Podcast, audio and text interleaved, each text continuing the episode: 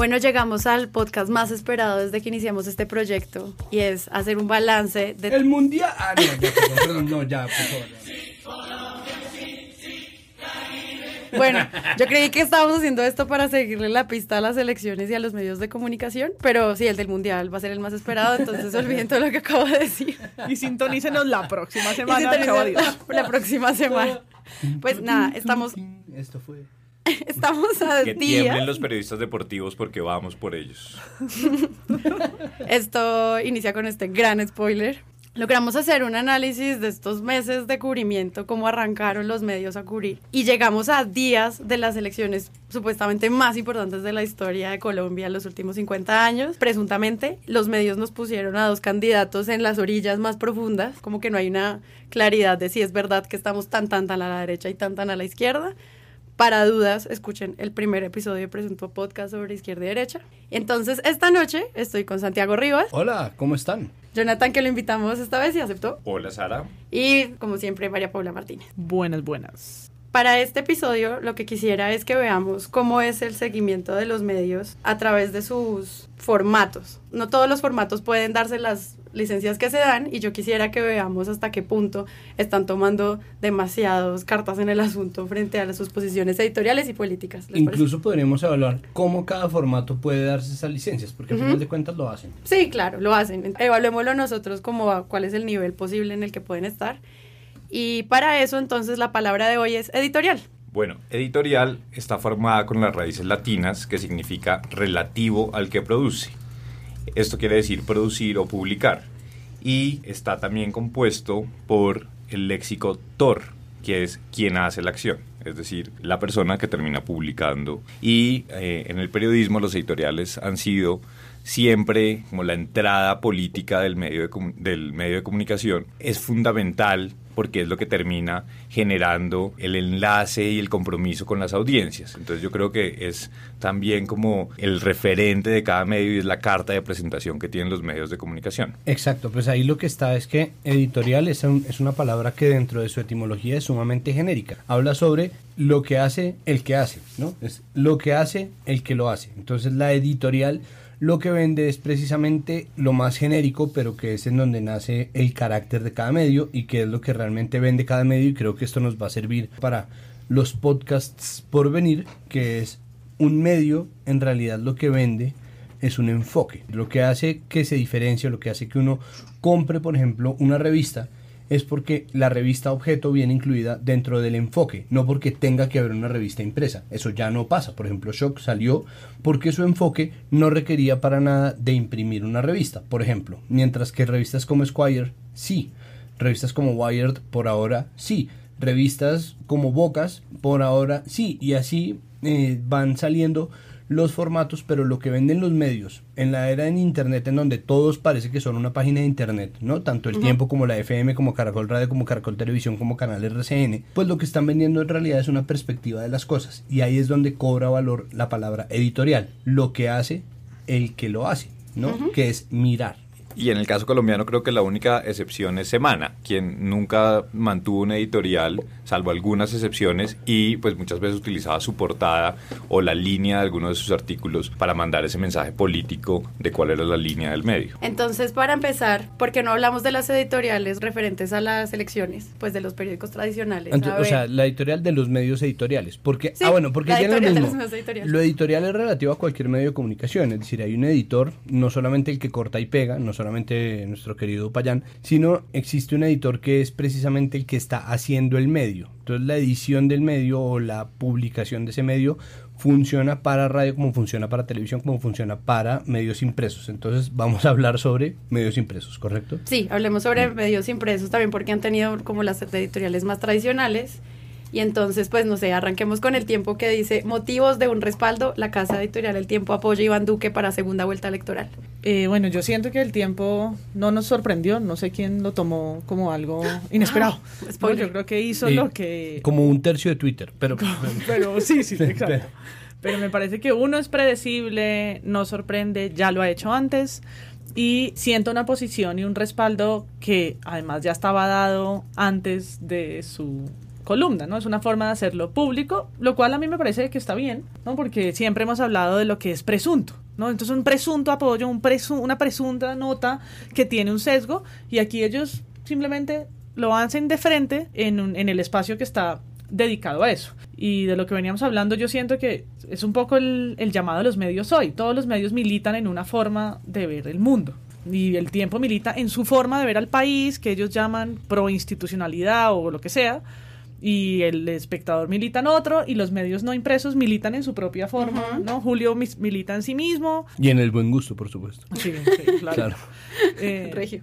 Entonces, no sé por qué, y volvemos al capítulo tal vez 2 del presunto podcast, porque le estamos pidiendo a los medios que tengan asepsia en un momento tan definitivo como este. Le estamos pidiendo es que nos digan con qué forma de Colombia están casados. Sí. Y en esta, en esta semana, pues nos lo, lo dijeron eh, abiertamente. Evidentemente esto solamente el, el, editorial pues genera bostezos porque es lo que se sabía, pero a mí me parece que hay, digamos, dos temas sobre los que se, se podría resaltar algo. Uno es que el periódico tiene que, que señalar, y leo textualmente, no considera el apoyo entregado como una abdicación de su independencia crítica. Si el postulante del Centro Democrático resulta elegido, mantendremos la distancia indispensable para elogiar o cuestionar sus actos de gobierno. Bueno, más. Sí, no, pues eh, eh, en Latinoamérica eso es una cosa, eso no es una cosa colombiana, pero la ideología gobiernista campea, ¿no? El único momento de su historia en la que el periódico El Tiempo no ha sido gobiernista que yo recuerde ha sido durante Rojas Pinilla y de resto se ha plegado un poco a los intereses. Claro, sí es muy fácil hacer un control somero de las cosas que pasan, pero la verdad es que no, no, no le jalan a nada. El espectador, por ejemplo, le jala a la independencia. Hay veces que les es más difícil, hay veces que les es menos difícil, pero en general la razón por la cual el tiempo mantiene su tamaño y el espectador no, es un poco porque el espectador sí ha perdido pauta con el tiempo. El espectador sí logró volverse de pronto un semanario y después revivir pero nunca jamás recuperar el tamaño de diario de formato completo, porque pues no les dio y ahora pues está un poco mejor por eso, pero digo, se nota la independencia del editorial del tiempo hay dos cosas que me, me, molestan, porque de nuevo nadie está sorprendido, decepcionados para variar. Pero si no perdieron como un montón de suscriptores pues con esta editorial, no. Yo insisto con el tercio de Twitter, independientemente de que muchos de esos no sean, no sean ciudadanos reales, sino bots. Eh, la gente empezó, no, voy a retirar mis suscripciones. Como mire, hace cuatro años pasó exactamente lo mismo. cuatro años atrás pasó exactamente lo mismo. Ellos respaldaron a Santos contra Mocus y cuatro años antes de eso también había pasado lo mismo. Y ellos suelen decir por quien me imagino que queriendo mover votantes, eh, obviamente porque pues la opinión del tiempo sigue pesando, no en vano es el diario más grande de este país. Y en eso, por ejemplo, ya hablaremos del del espectador, el del espectador es muy valioso porque hablan de algo con lo que yo no estoy de acuerdo, pero independientemente de eso, ellos dicen nosotros no somos quien para decirles a ustedes por quién votar. No queremos de ninguna manera decirles por quién hacerlo, queremos simplemente rescatar esta posición y eso me parece mucho más valioso. Y sin embargo, pues está obviamente en todo su derecho el tiempo de hacer esto, este respaldo. Me cuestionan mucho dos frases. La primera es esta. Aunque no falta quien cuestione su juventud y relativa inexperiencia. Entonces, primero, aunque no falta quien, es, es mucha la gente que. Cuestiona su juventud e inexperiencia. Esa inexperiencia no es relativa. Exacto. Eh, es relativa con respecto a qué? Con respecto a mí, que nunca he sido parlamentario. Es complicadísimo esa frase porque obviamente está jugando con números que no existen. Nadie tiene una cifra de cuánta gente considera que Duque es inexperto. Y si sacan un estudio, de inmediato lo van a cuestionar. Pero entonces deciden aminorar eso y se nota que ahí están lo que normalmente se llama editorializando. Tienen otro que es el mayor resquemor de quienes oponen al parlamentario bogotano es la preocupación de que este sea una especie de títere de Álvaro Uribe.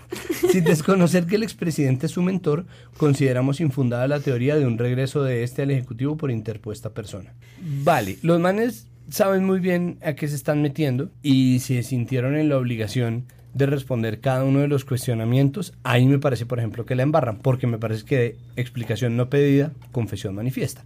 Cuando uno está poniéndose a responder preguntas que nadie le hizo, porque esas preguntas nadie se las ha hecho al tiempo, está haciendo perfectamente visible que ellos van a ser un poco los escuderos de Duque, ¿no? Que son los escuderos o que lo han sido durante esta campaña. Lo cual, eso sí, es vergonzoso, porque está bueno poner la página editorial al servicio de una causa está bien, para eso son dueños de un periódico, y para eso, pues Luis Carlos Sarmiento tiene un berraco periódico para hacer editoriales en contra de las reformas tributarias que no le convienen, o para lo que sea que le sirva el tiempo, pero el periódico completo ahí sí no puede caer presa del sesgo editorial que tanto daño le puede hacer a la información a la hora de enfrentarse a la verdad. Y ese ya es el punto que me preocupa a mí. Y con esos dos ejemplos que pones, yo creo que queda clarísimo cómo va a ser ese cubrimiento, a pesar de que ellos digan que no van a abdicar en su independencia, ¿no? Es cómo vamos a relativizar los hechos para que podamos estar pues del lado de, de Duque. Y yo lo otro que señalo del editorial es que también lo dice textuales, no pueden terminar estas líneas sin hacer una referencia a Gustavo Petro. Y dice, es imposible olvidar la pésima calidad de su gestión al frente de la alcaldía de Bogotá y dice que escoger a Gustavo Petro sería un error histórico. Entonces, yo creo que ahí también no solamente deja clara su postura, sino que hace unos señalamientos y unos cuestionamientos que desconocen una serie de fenómenos que están sucediendo con la campaña de, de Gustavo Petro. Pero estos señalamientos son permitidos en un formato como editorial. ¿Cómo, yo digo que sí, pasa ahí? Yo digo que sí y yo les cuestiono más que lo, lo que están haciendo, que lo hacen en el editorial en este momento y asimismo lo hacen en sus, en sus notas. Uh las notas que podríamos citar decenas de crítica a Petro y el gobierno de Petro en la alcaldía y así, ¿no? Como que reúnen y sustentan esa oración. Yo me cuestiono más su presunta independencia, ¿no? Como si estás haciendo una editorial, ¿de qué independencia hablas? Si podría ser otra palabra del glosario, pues el tiempo no la tiene. ¿no? El tiempo, pues su dueño es el banquero, entonces hablemos de independencia cuando ustedes tengan que cubrir la banca en Colombia. Ah, no, qué pena, no pueden. O cuando RCN tenga que cubrir los ingenios y las gaseosas, ¿no? La propiedad de los medios en Colombia es un tema del que los medios poco hablan porque por supuesto no les conviene porque empieza a mezclarse con ética periodística y con un montón de otras cosas, entonces me parece que es innecesario que en la editorial lo hagan. Que hagan juicios de valor, sí, las editoriales son para hacer eso. Por eso también siento que pues, la editorial es un espacio de opinión y los espacios de opinión se deberían comportar diferente de cómo se comportan las notas. Sí, hablemos rápido de la editorial del espectador, que titula La dignidad y la fuerza del voto en blanco. Ahí, ¿ustedes pues qué vieron? Yo ahí sí como con el editorial del tiempo abostecé, de este sí me levanté del sofá porque me sorprende por dos cosas. Uno es porque siento que al final ellos están diciendo sí al blanco, pero un poco con, con vergüenza y dicen, a pesar de que nosotros habíamos tomado la decisión de no volver a pronunciarnos sobre cuál era nuestra preferencia electoral, y este editorial no debe entenderse en ese sentido si decimos y argumentamos que el voto en blanco eh, es una opción digna y que tiene fuerza. Y por otro lado, ya desde el lado más personal, me parece que, que las banderas con las que se debe identificar el medio y con las que se identifica precisamente su editorial, pues son banderas como el laicismo, como el, eh, los derechos individuales, que pues están más del lado de uno de los candidatos en, este, en este punto. Entonces a mí sí me, me sorprendió negativamente, aunque entiendo que muchos lo, lo aplaudieron y pues también muestra como la rivalidad entre el espectador y el tiempo, mientras el tiempo claramente se va con un bando y habla mal de Petro, pues el espectador busca un, un lugar más neutral. Me queda la duda si el editorial fue mandado a hacer o fue hecho por los periodistas. No, yo sé, yo sé perfectamente que fue hecho por los periodistas. Si vamos a hablar de dueños, tendríamos que voltearnos a mirar, por ejemplo, a Caracol Televisión, ¿no? que es de la misma casa, o no de la misma casa, pero sí es de los mismos dueños del espectador. Caracol Televisión es un medio notoriamente santista, razón en parte por la cual ha prosperado con respecto a RCN tanto, bueno, más allá de las pésimas decisiones de RCN en muchos sentidos, RCN Televisión estamos hablando mientras que el espectador ha mantenido una línea mucho más independiente que muchos acusan de izquierdas, por ejemplo, ¿no? De una posición izquierdista, porque estamos en un país que no está acostumbrado a las posiciones en ese sentido neutrales y en donde el centro es básicamente la derecha moderada me parece que hay solamente una cosa rescatable, más allá de, de, una editorial que me parece en general blando, pero que está obviamente ligado más a mi sesgo personal que otra cosa. Me gusta que llamen a la calma, porque creo que la gente no ha terminado de entender, y eso sí es una responsabilidad de los medios, prestar un servicio a la comunidad. La gente no ha terminado de entender en qué consiste la política. Entonces la gente antes pensaba que la política era un coto de casa para un poco de hijo de putas que nos iban a robar, ¿no? Entonces, ah, esos hijo de putas, ¿eso para qué votos y estos hijo de putas ya se van a robar toda esa mierda? Ah, eso qué- ¿Cuántas veces no han oído ustedes esa opinión? Mira. Ah, eso yo para qué voy a ir a votar, eso para qué voy a ir a esos esos hijo de No, putas, todos esos malparidos, todos se roban eso y ya. Eso El ya- anarquismo ya se lo ese. Es el eco de este domingo. Sí, exacto. Eso ya se lo robaron Ah, todos esos hijos de ya putas, para ya. que yo mejor me quedo jugando golf. Exacto, ya esos hijos de puta, eso ya, ya robaron, ya robaron todo. Entonces ya, entonces eso era en un momento la política. Ahora con las elecciones que se han sucedido, ¿no? Como puede ser, digamos, desde la ola verde de Mocus, con el llamado a segunda vuelta para votar por Santos para que no quedara Oscar Iván Zuluaga, con el llamado a votar por el sí, con la gente ha empezado un poco a ver que existe un terreno de la política en donde efectivamente participan, pero la gente va, al menos eso es lo que yo leo, en que la votación es la política, ¿no? Entonces es como, exacto, entonces pierden y se frustran.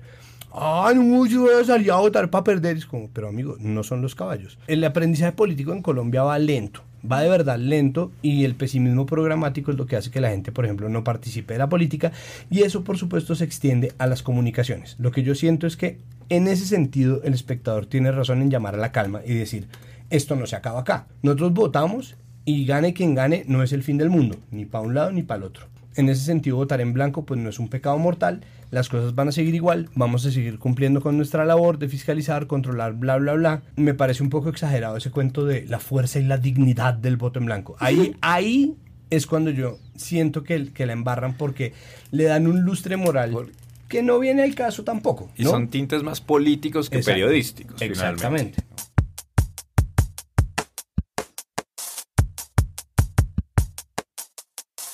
Bueno, y entonces ahora sí hablando de radio. Tan, tan, tan. Tan, tan, tan. Bueno, Que yo me esto- retiro de esta mesa, permiso. Pues los medios siguen viendo quién le va a ganar a Petro y quién se va a ir de paseo con Duque, cómo va a cuidar a las niñas. No sé ustedes qué opinan de esto que yo siento así. Empecemos por Caracol, que fue primero. Listo, Caracol y Arismendi, nuestros Arismendis. ¿Cómo aumentaron el nivel de Arismendis en esta contienda? No, de la no. primera vuelta a la segunda vuelta. Como dijo nuestro querido seguidor en Twitter, Arismendi rompió su propia medida de Arismendis, ¿no? Juan periodista Arismendi. Así fue. No, eso sí, doctor, con qué pena, pero me favor. Respete la profesión de periodista, ese man no es ningún periodista. Yo siento que, que Arismendi se chifló. O sea, que- ¿Se chifló? El señor se chifló. No, mentira. Siento que realmente hizo una muy mala entrevista. Hizo una entrevista que empezó mal en el minuto uno. A las 7.33 saludamos al candidato por Colombia Humana, el doctor Gustavo Petro. Aquí en los estudios de Caracol. ¿Qué tal? ¿Mucho trancón? Un poquito, ¿Sí? sí. Eh, falta el metro. ¿Pero subterráneo o el elevado que está diseñado? El único metro que le sirve a Bogotá es subterráneo. Pero si ya está aprobado el otro y se ha invertido... No está aprobado. El que está aprobado es el metro subterráneo. Incluso lo aprobó Uribe, ¿sabes? Pero si hay un alcalde que es autónomo, Sí, pues él, pues, él lo suspendió. Esa es la realidad. pero ya es un hecho. Que lo suspendió, sí, es un hecho, obvio. Él quería supuestamente romper el hielo y decirle como, ¿qué candidato? ¿Mucho trancón? Y esa pregunta ya terminó en el metro y en una discusión de, sí, pues me demoré porque no hay metro. Ah, pero el metro que no le funciona a usted, el que tiene un alcalde que usted no, no, no, no comparte, pero es que lo único que le sirve, pero- y se rompió desde ese momento. Una entrevista de nuevo demasiado larga, ¿no? Una hora y media, periodistas, una hora y media de una entrevista a un candidato. Es, es exhaustivo Sí, defina entrevista y ahí. desgastante para el oyente. Petro creo que no se desgasta. El man puede durar ahí 15 horas hablando.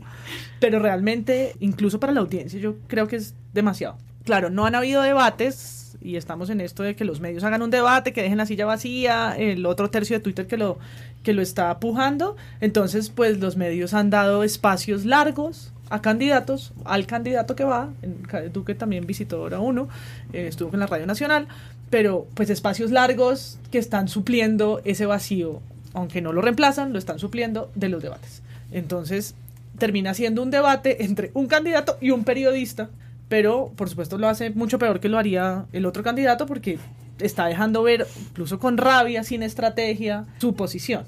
Entonces creo que para mí, el, y es un comentario que va a hacer, es un sanco, eh, la pregunta sancocho que le hizo entre el M19, Chávez y esas políticas de Maduro que usted no ha podido aplicar en Bogotá.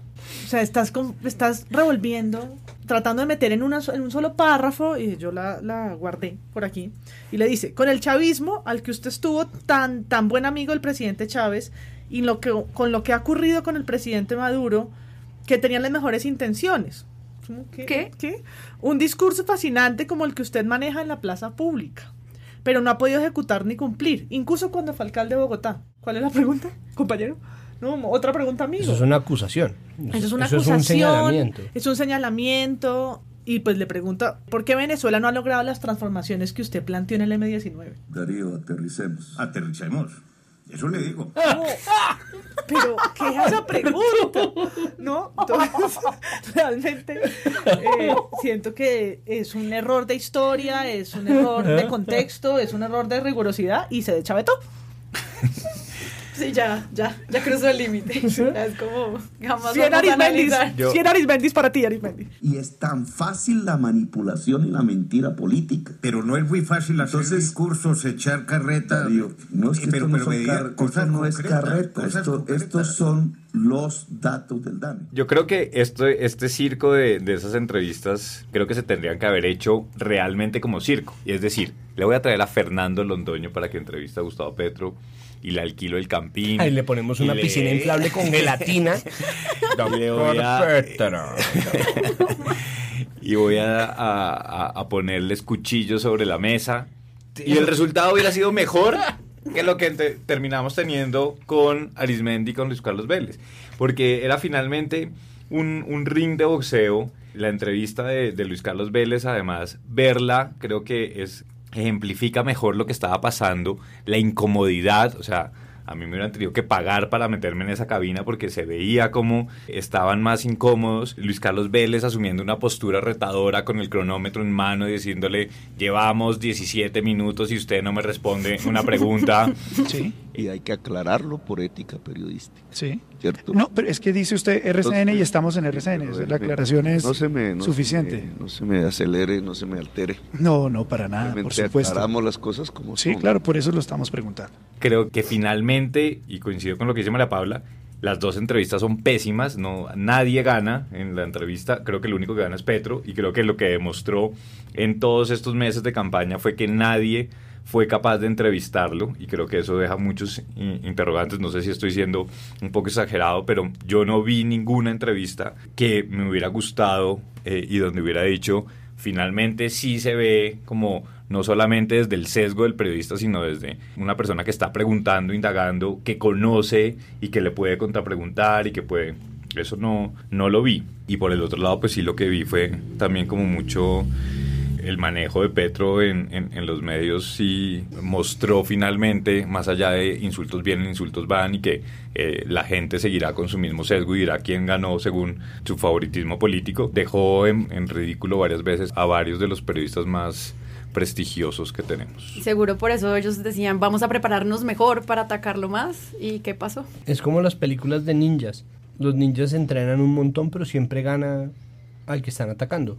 Como yo sé que yo tengo ahí un, pues obviamente un conflicto de interés por trabajar en Caracol Radio, yo no sé cómo se lo tomarán, pues, pero, pero yo lo que yo siento es, ¿para qué, para qué, para qué coño tiene uno que tratar de ganarle una entrevista a Petro? Sobre todo cuando el programa electoral de el debate en general como un abstracto ya está puesto, está puesto por WhatsApp y está puesto por las cadenas de las tías y está puesto por Twitter y se ha hablado 700 veces de lo mismo y cada vez que alguien menciona a Petro hay dos bots y una persona real que salen a decir, "Ay, pero es que tiene la sangre de los niños en las manos. Y entonces en lo otro, entonces alguien habla de Duque eh, elogiosamente y salen otros dos bots y una persona real a decir, ay, pues sí, cuando sumó Uribe se lo ve. Es decir, Sí, eh, ya. ya, es- ya tenemos un debate bastante empañado, pero en donde los puntos están perfectamente claros, ¿no? Es decir, más eh, quitándole las exageraciones y el ruido, los puntos siempre van a ser los mismos y eso se ve en que la entrevista de Caracol Radio y la entrevista de la FM son exactamente la misma entrevista, que pasa por los mismos puntos y que pasa por las mismas largas porque pasan mucho tiempo en donde le hacen una pregunta a Petro, Petro cuestiona la validez de la pregunta, por cuenta de el sesgo que existe en la pregunta. El sesgo es además evidente, entonces los periodistas tratan de defender la pregunta que acaban de hacer Petro hace una explicación larguísima porque entrevistado fácil no es, pero de nuevo cuando le están tratando de ganar una entrevista, pues el man también juega a ganar y gana. Precisamente no soy demagogo y populista porque sé cómo se hace. ¿Cómo? No solamente porque lo No nos haga el diagnóstico. No solamente No. porque lo practiqué como alcalde. Y por No eso nos metamos la- en ese tema porque Claro que sí, en claro que hay que meterse Pero es en que ese tiene tema. que David. contestar lo que se le pregunta y lleva- breve. Pero es que, que mire, mire lo que lleva, lleva 55 minutos y Mire, no hemos el- podido tocar ni el segundo tema a fondo. No, ya llevamos tres y fundamentales. Señor Petro, llevamos 20 minutos y usted no respondió a mi pregunta. Sí, sí, te estoy terminando de explicar cómo es la enfermedad holandesa. Entonces, eh, eh, y están hasta que, entonces déjeme hablar, no, no lo dejo hablar, no, déjeme hablar, no, pero si usted no déjeme hablar, pues, salen con algún par de descaches, como cuando Darío Arismendi dice, es que esto no es Radio Nacional de Colombia donde les permitan a los candidatos hacer conferencias. Y es- A ver, La gente me está pidiendo, por favor, Sí, concretar y, todos y los lo, temas. res- y lo respondo. Claro, nosotros no sin estamos. conferencia. Nosotros no estamos. y las conferencias hay que escucharlas de vez en cuando. Sí, pero esto no es Radio Nacional Las- de Colombia, eh, ¿no? pero me da Bueno, una tiempo. cadena privada no me que tiene tienes- sus no me reglas. tienes aquí todos los días, entonces. ¿En serio? ¿De verdad te estás metiendo con la radio pública? Bueno, entonces la embarra por tratar de ganar un pulso. No, por estar así con el conto, es con el cual le pega a un niño y tumba un vaso de gaseosa y empieza a embarrarla por estar ganando un pulso cuando debería estar es preguntando. El periodista, y eso es una cosa que nosotros en Colombia, esto lo vamos a discutir en 700 números, en 700 ediciones de este mismo podcast, los periodistas en Colombia se acostumbraron a hablar y no a escuchar. Los periodistas en Colombia no están poniendo atención, no están haciendo preguntas, están dando las respuestas prefabricadas. Y esas, esas son las entrevistas que hacen que termine ganando Petro. Yo no sé si Petro quedará presidente o no, pero Petro es el gran ganador de esas entrevistas y son exactamente la misma entrevista. Y ustedes pueden coger el minuto 24 de la entrevista de la FM y el minuto 39 o minuto 52 que dura la entrevista de Caracol Radio y van a encontrar exactamente las mismas preguntas y las mismas respuestas. Insinuaciones de relaciones con la mafia, negocios en Bogotá, los estudios del metro, La plata la de su expropiación casa. de los latifundios, la plata Chávez. de su caso, la- lo- sus relaciones con Chávez, el pasado en la guerrilla, el posible o presunto o hipotético apoyo de las FARC, el fin de las CPS y ya. Son exactamente los mismos puntos y Petro dando cátedra, que, que sí, si saben cómo me pongo para que me invitan, de dando cátedra de, de, de, de su teoría de la economía, bla, bla, bla, bla, bla. Son insufribles. o Son, insufribles. A mí me parece que el formato digital de, verlo en- de verlos en cabina es más interesante que oírlos, ¿no? Porque normalmente Sí. uno, uno ve a Arismendi desconchinflado, a Petro como le responde con, esa, con ese ego, ¿no? Que lo mira así como en risas y le dice, yo no he dicho eso. No ven te explico, ven mentiras". te explico, ¿no? El tema de la tuteada otra vez. Los tutea a todos y les explica, pero siempre con una como medio sonrisa en su cara que a mí realmente me hace menos insufrible verlo en YouTube porque me parece más espectáculo que solo oírlo porque llega un punto en que uno se No, siente es- fuera de la conversación o la ya es una pelea entre ellos y uno está al otro lado del ring como eh, esperando. Yo le sumaría lo que dice Santiago, que obvio son las mismas preguntas, ahí están listadas, son los temas que Petro además ha preparado y preparado y preparado para poder contestar en, monólogos muy largos y al final muy buenos porque sale muy bien librado, pero siento que en, la, en ambas termina dándose un viro ya fuera del periodismo, ¿no? Luis Carlos Vélez cierra la entrevista preguntándole ¿de dónde saca una persona como usted medio millón de dólares para comprarse una casa? Y es como, ¿Qué no sé si la casa de? Petro cueste un medio millón de dólares en Chía, pero es como, ¿cómo así? Un senador, si uno lo pusiera en términos, somos un senador que ha sido 16 años senador, no puede tener un- una propiedad donde vivir, entonces, pobre gente, o sea, ahora sí somos, sí somos un país pobre, pero entonces, ¿cómo así? 16 años de senado, ¿no alcanza para comprarse una casa? Una persona como ¿no? usted. Y, en- y una- y una- ese- esa cosa de una persona como usted se terminan metiendo con su familia, ¿no? Como no sacaban los temas como un poco como termina uno en sus discusiones sociales, ¿no? Cuando tú puedes ganar con el argumento del concepto porque es Petro es mejor historiador, es mejor eh, tiene mejor memoria o se ha preparado mejor que el periodista, entonces te quiebro por donde por lo emocional. Entonces tú tan pobre con esa desfachatez que tienes, ¿de dónde acabas a tener una casa en Chía de, de tanta plata? ¿No? Que es lo mismo llevado a otro lugar de los zapatos Ferragamo. Sí, hay una delgada línea entre, evidentemente, hacer preguntas críticas y, y cuestionar varias de las, puede ser de sus políticas o de su vida o de su pasado. Lo que pasa es que eso hay que diferenciarlo claramente de lo que se ha dicho, el sesgo, de cuál es el, el enfoque que buscan dar a las preguntas. Y sobre todo que me parece que, que, evidentemente la vara con la que se ha medido a uno y al otro pues ha sido muy distinto. Sí. Eh, y ahí pues ahí también deja, deja mucho que ver de, de la línea editorial de, de, los, de los medios.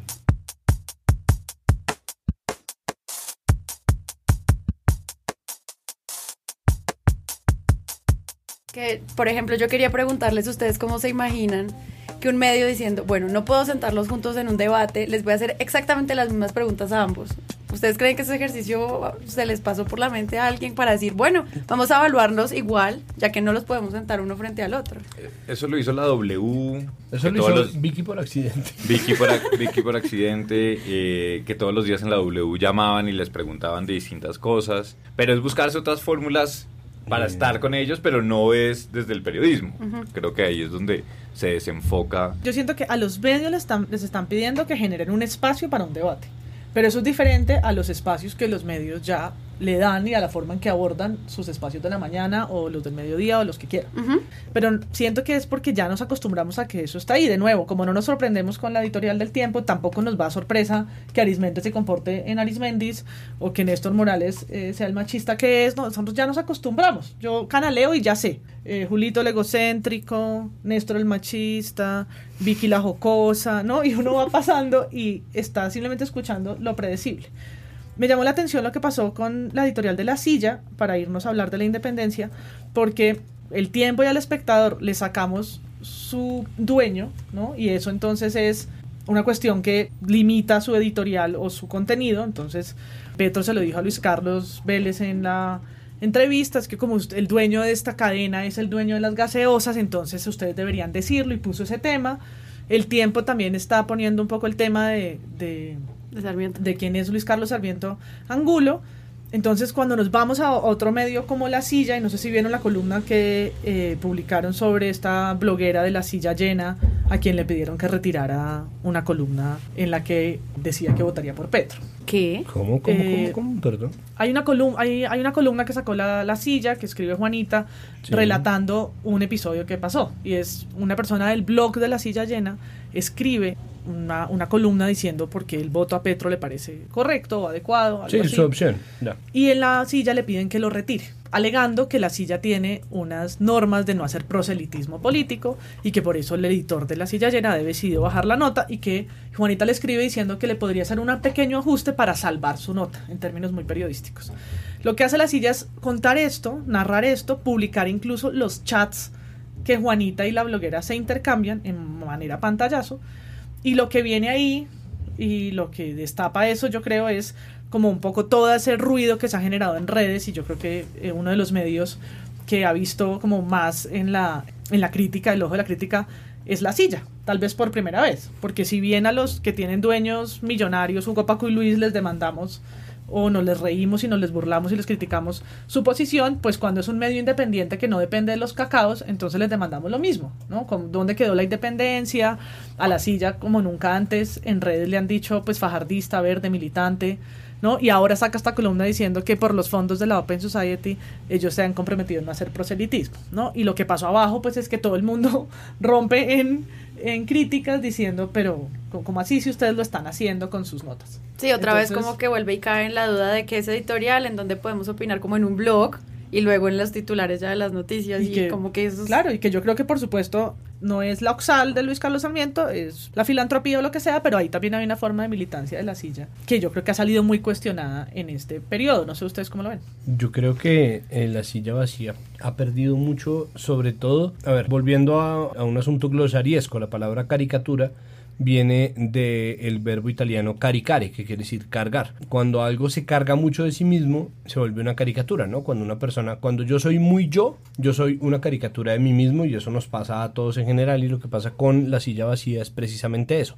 que haciendo ciertos guiños que se podrían interpretar, que son presuntamente editoriales, termina generando una carga de contenido que es muy fuerte y que aparentemente tiene un sesgo muy marcado hacia el fajardismo. Eso se vio, por ejemplo, en que lo que nosotros le hacíamos el chiste a Carlos en, en algún podcast anterior, que era, salía a decir eh, Sergio Fajardo como, mi nombre es Sergio Fajardo, y de inmediato el tweet de la silla vacía. Mi nombre es Sergio Fajardo. Esta afirmación es correcta. Su nombre es Sergio Fajardo. Y de ahí en adelante es todo, como entiendo la educación, esta afirmación es correcta. Esa es efectivamente la forma en que Fajardo entiende la educación. Y de ahí en adelante cargar con ese es correcto, esto es verdad, esto es impoluto. Al cabo de las 700 mil, ahí hay una carga, ahí hay una caricatura. Y se hicieron un poco caricatura de sí mismos al repetirse tanto en algo que se supone que es limpio y neutro como son los números. Ahí yo creo que está el gran, gran error de la silla y es reincidir y reincidir tanto, porque podrían reincidir poquito, pero no reinciden un montón. Me encantó cómo lo define Santiago. eh, eh, Yo coincido plenamente. Creo que el dogma de la silla los está, se están pegando un tiro en el pie. Y yo, eh, y digamos, eso es muy triste por, por varias razones. Sobre todo porque creo que por el otro lado hicieron un trabajo muy juicioso y creo que el mejor trabajo en el cubrimiento periodístico de las elecciones. ¿no? El día de las elecciones en Congreso, lo que hicieron identificando la compra de venta, de compra y venta de votos en un- con una cantidad de ciudades, eh, con fotografías, con denuncias, hicieron un trabajo muy, muy completo, digamos como brindando perfiles y quiénes son los que están detrás y bueno, el trabajo que viene haciendo pero que sí eh, efectivamente está en el ojo del huracán y creo que, que obedece un poco a, a eso, creo que el detector de mentiras, una idea bastante buena, eh, respondiendo a una coyuntura necesaria, pero pues terminó siendo víctima de su propio invento. Yo hice un ejercicio en redes porque me llamó mucho, me llama mucho la atención lo que ha pasado con la silla, también partiendo de la idea que su trabajo de vigilancia al poder es de lo mejor que tiene el periodismo colombiano. ¿Cierto? Pero en Twitter me ha llamado mucho la atención los ataques, la constan- constante crítica, porque además siento que le dan mucho más duro a la silla que le dan a otros medios y eso no es justo. ¿no? Eso Porque no- es cierto. no es como- Pero lo que hice fue mirar 20 tweets, de la, 20 tweets del feed de la silla, pensando en que mucha gente como yo no llega a, las, a los medios por las redes. Sí, Llega por Twitter. son su home. Entonces, en mi home exactamente, miré los 20 últimos mensajes que me encontré en ese momento de la silla vacía en el tweet oficial de la silla, en el, de- en el general. Entonces me encontré que de 20 noticias, 11 son sobre Petro y 3 son sobre Duque. Mm. Entonces, eso era como una, eso es una estadística interesante. Las 11 de Petro, hay una que se repite cuatro veces, que es en La Guajira aterrizan las dificultades del modelo energético de Petro. Una noticia que han retuitado, que estaba cuatro veces en los últimos 20 mensajes. Y las otras son el compromiso de Petro no ser un Chávez, Petro baja el tono en Antioquia para no perder tanto, las FARC se la juega por Petro sin decirlo. Son 11 noticias de Petro, cuatro repetidas y otras seis que son bastante como críticas a Petro. Las de Duque son el, uribismo remató donde sabe que gana sobrado, Cúcuta le sonríe a Duque para la segunda vuelta, el estado interventor o estado mínimo, la decisión para la segunda vuelta. Es una noticia realmente de ambos, donde están las otras que sobran, pero la forma en que tuitean siempre me llama la atención, porque las noticias que son como de los dos las tuitean en, en clave Duque. Entonces el tuit decía, además del, del tamaño del Estado, arroba Iván Duque propone reducir la incidencia del Estado en la vida de las personas, especialmente en los negocios, por eso propone menos regulación estatal, menos trámites, menos impuestos y más libertad de empresa. La, la noticia se supone que es lo que se juega en segunda vuelta, pero está escrita desde Duque. Y así con otras. Y una que me llamó mucho la atención es, está en juego los derechos de las mujeres en segunda vuelta. Y ahí sí nadie toma, o sea, en un tema que es completamente distinto a la perspectiva de los dos candidatos, ahí sí el título no es, eh, el compromiso desde- es no ser pro vida. El comp- no, ahí sí no se juegan, un- se están jugando titulares duros. Compromiso de Petro no ser un Chávez, eso es un titular. Eso es duro. Mm. Pero en el, en el cuento de las mujeres, que es un tema completamente distinto, son dos posturas y dos programas de gobierno alejados, ahí sí ponen, están en juego los derechos de las mujeres en segunda vuelta. Y es, ¿no? Una, un título como completamente Mm. neutro, a- de asepsia. Entonces me llamó mucho la atención porque ahí sí solo encontré una noticia que dice los cuestionados que respaldan a, a Duque para la segunda vuelta. Y es una noticia que al final dice, bueno, lo han, han re- ha rechazado muchos de sus, de los apoyos. de los apoyos eh, presuntamente criminales. Entonces ahí siento que sí se están jugando, si uno fuera la estadística, como una forma de titular, una forma de contar, que es una apuesta a la silla, con títulos buenos, con títulos atrevidos, pero claro, en política títulos atrevidos terminan caminándole muy cerca al título del sesgo, al título, ¿no? Y las imágenes que lo discutíamos nosotros en un chat hace poco, ¿no? La imagen de, voy a titular que Petro no, eh, su compromiso es no ser un Chávez y voy a poner la imagen de Petro con Chávez y pues mucha gente lo que ve, y lo decíamos, es pues, ve las La foto imágenes, y ya. lee las imágenes y no lee los titulares. Pero la gente no lee en general, la gente ve una foto. eh, volvemos a, De hecho, esto es una conversación, queridos oyentes, que nosotros tuvimos en nuestro chat del presunto podcast. Y es: sale una foto de Petro junto a una foto de Timochenko. Eso por un mecanismo de asociación, pues es perfectamente claro. No importa si el titular dice que las FARC están apoyando a Petro sin decirlo. La foto para eso puede ser cualquiera, ¿no? Uno puede hacer un, fotomenta- un fotomontaje de uno más cerca y el otro más lejos, puede hacer simplemente Solo una de cara de uno, puede inventarse... Claro, es decir, las decisiones se toman en segundos y vale más achacar a, a la incompetencia lo que uno normalmente achaca a la maldad. Esto lo hace un periodista en segundos, ¿no? Los punto coms, aunque la silla vacía es más pulido porque solamente es un punto com, bueno, son como mil punto com, ¿no? La silla caribe, la silla llena, la silla desocupada, eh, el- la otomana. En, en- en general, eh, es un montón de, de- portales que va creciendo, pues es simplemente un medio digital. Hay maneras de hacerlo mejor para evitar como este tipo de cosas. Sobre todo si uno está en la camisa de once varas, que la misma silla se forjó para ella. Porque es un medio que se metió en la tarea de ser tan limpio, tan imparcial, tan sin sesgos, tan flotando en la propia nubecita que cuando empiezan a, a ensuciarse un poco las manos sin que esto sea necesariamente maligno o malvado, pues empiezan a verlos como si estuvieran tomando partido, tal vez lo están, tal vez les convenga a futuro tomar un partido, no por lo que pueda hacer el gobierno por ellos, sino porque tal vez los medios tan impolutos no los leen tanto, pues, sino tal vez un medio que, que no necesariamente utilice señuelos o clickbaits,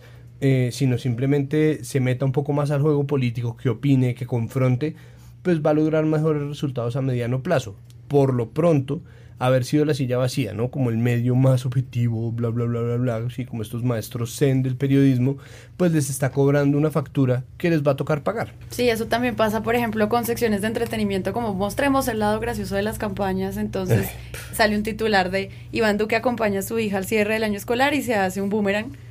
Y luego te- cuando ves la noticia te enteras que también están hablando de Petro, hablando de las ovejas obreras. Pero eso nunca pasa De ni en el titular. O sea, si, si no viste el video completo no te enteras también de que el medio Sí. está haciendo una apuesta por contar los chistes de todas las campañas.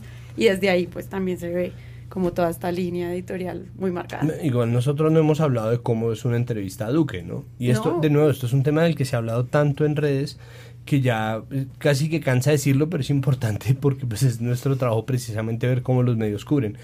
La entrevista que le hace Luis Carlos Vélez a Iván Duque empieza con los que conocemos su semblante podemos ver que usted está cansado, feliz pero cansado.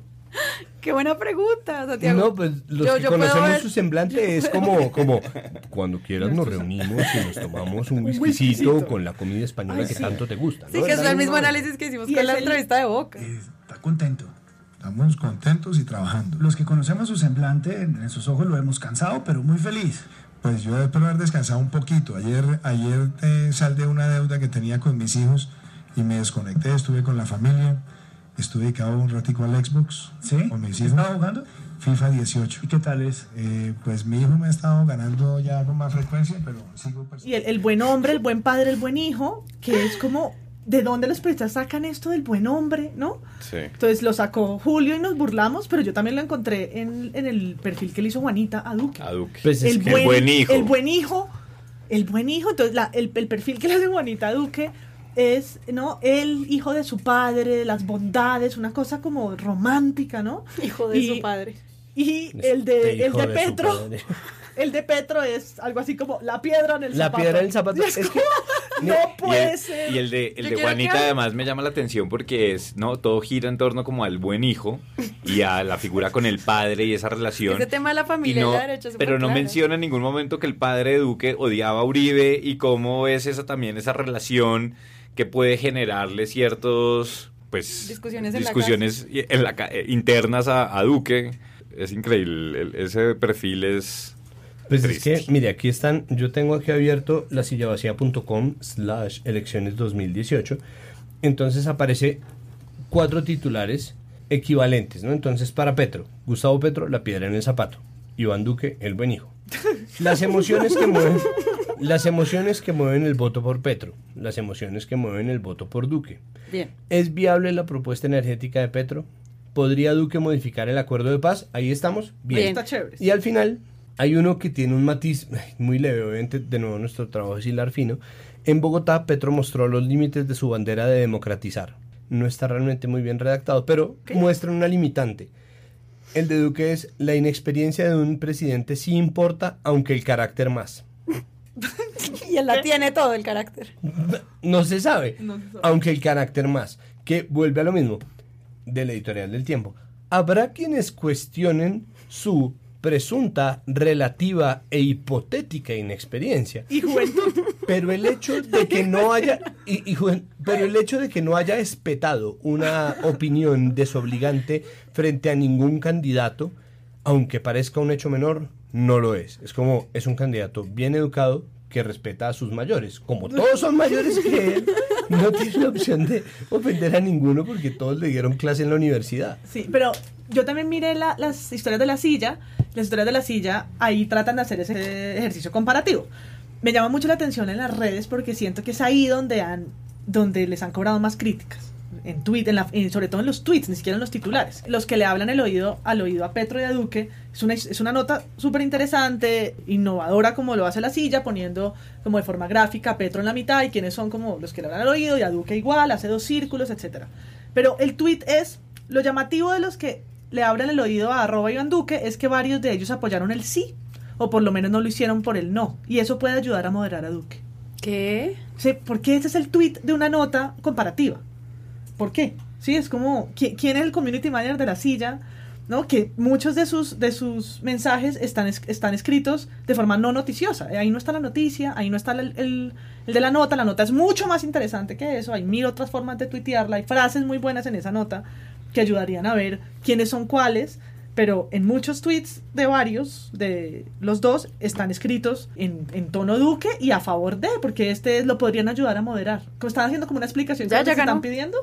¿no? Na- nadie les está pidiendo que respondan cómo lo moderan. Pero el tweet ya te está respondiendo que No se preocupe, si va a ser el presidente, esta gente lo va a ayudar a... a moderar. Sí, explicación No, no se asuste. Cuando la nota está diciendo, vea lo que le hablan al oído y también cuestióneselo. Pero el tweet es Mm. como un parte de tranquilidad de a este lo modera. Yo quiero, yo quisiera que esto fuera Pero- un programa de televisión para que le vieran la cara a María Paula. Es que nadie lo modera porque como no va a ir a debates. Tan, tan, tan. Bueno, pues yo creo que, nada, con incertidumbre, a días de la segunda vuelta presidencial, Presunto Podcast lanza este maravilloso análisis de los medios. Quisiera pedirles a todas las personas que escuchan este podcast que traigan a 15 más para que su logo de WhatsApp se vuelva azul. Eh, y es a que escuchen los podcasts. Estamos en SoundCloud, estamos en todas las plataformas de acorde. Muchas gracias hoy que nos recibieron. Quiero darle las gracias a Jonathan Bock por venir, a Santiago Rivas y a María Paula Martínez. Escriban por favor todo esto a Presunto Podcast en Twitter. En SoundCloud se pueden dejar comentarios, no es, no es tan difícil, entonces coméntenos qué les pareció. Por ejemplo, los buenos Menos chistes de duro, Santiago cri- y Critíquenos. Aceptamos trolls. Sí, Da- trolls, Da- Darío- Vengan todos. Darío Arismendi y Luis Carlos Vélez están invitados A comentar. A comentar. Critíquennos. y el community de manager de la silla también. También, saluditos. Eh, saludos a Carlos y a Pedro que no están. Los queremos. Chao.